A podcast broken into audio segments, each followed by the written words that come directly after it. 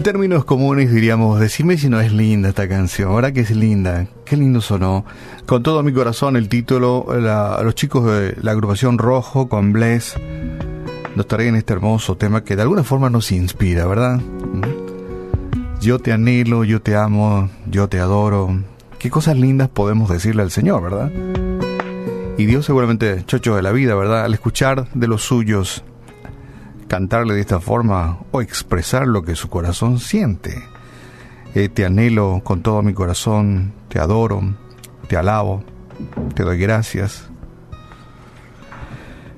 Reflexionamos brevemente acerca de las cosas que forman parte de la vida. Quienes asisten a los templos cristianos habrán escuchado alguna vez esta, esta frase, entregale a Dios tu vida eh, entregale tu corazón y Dios te regala salvación y vida eterna y tu nombre está, se escribe en el libro de la vida. ¿Verdad que muchas veces hemos escuchado estas expresiones? Entregale a Dios tu corazón, Él quiere regalarte salvación y vida eterna y quiere anotar tu nombre en el libro de la vida. Y uno se imagina, bueno, Dios tendrá un libro enorme, seguramente a otros dirán, no creo que sea libro de esa computadora, una cosa así, ¿verdad? Nos imaginamos tantas cosas. Bueno, tengo aquí un artículo que lleva como título No hay errores. No hay errores. Y te cuenta la historia brevemente como una ilustración de un hombre llamado David Kiss, que aparece en la lista de los excombatientes de, de Vietnam en el monumento que los honra. Este monumento se encuentra en la ciudad de Washington, D.C. Y junto a su nombre hay un pequeño diamante grabado para indicar que murió en batalla. Que David Kiss murió en batalla. Pero ¿sabes qué? Es un error, porque David está vivo. Él reside en Wisconsin con su esposa y, sus cinco hijos. David sí peleó en Vietnam y fue gravemente herido en un combate cerca de Saigón. Él y sus compañeros se encontraban patrullando de noche cuando pisaron una mina. Su amigo lamentablemente murió y David perdió ambas piernas pero sobrevivió. Lo reportaron muerto debido a un error en la documentación, dice esta información que me sirve para ilustrarte de lo que te quiero hablar.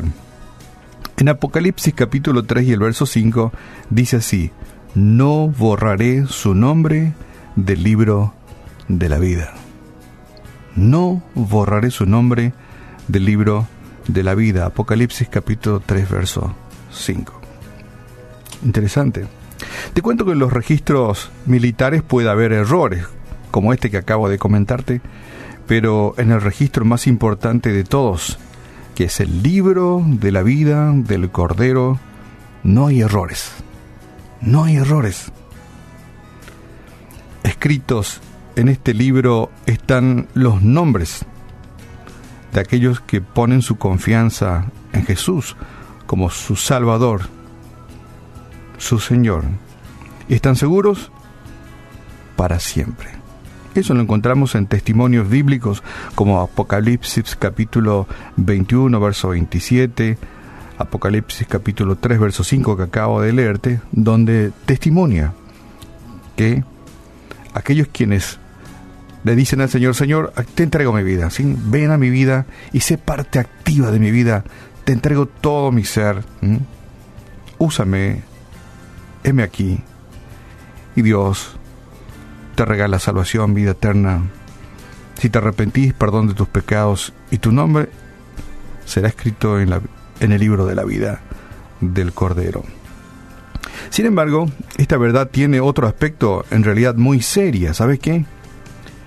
Llegará el día en que aquellos cuyos nombres no se hallan en ese libro serán echados en el lago del fuego, dice Apocalipsis capítulo 20 y el verso 15, es así como que te da miedito, ahora, uh, ¿qué pasa si mi nombre no está escrito en el libro de la vida? Bueno, allí dice, aquellos cuyos nombres no están serán echados en el lago de fuego. La pregunta que surge entonces es, ¿está tu nombre en el libro de la vida del Cordero? ¿Mm? ¿Está anotado tu nombre? Algunos dirán, sí, yo a veces le doy mil y al que limpia el parabrisa, le doy caramelo a los chicos, yo soy un tipo bueno, ¿verdad?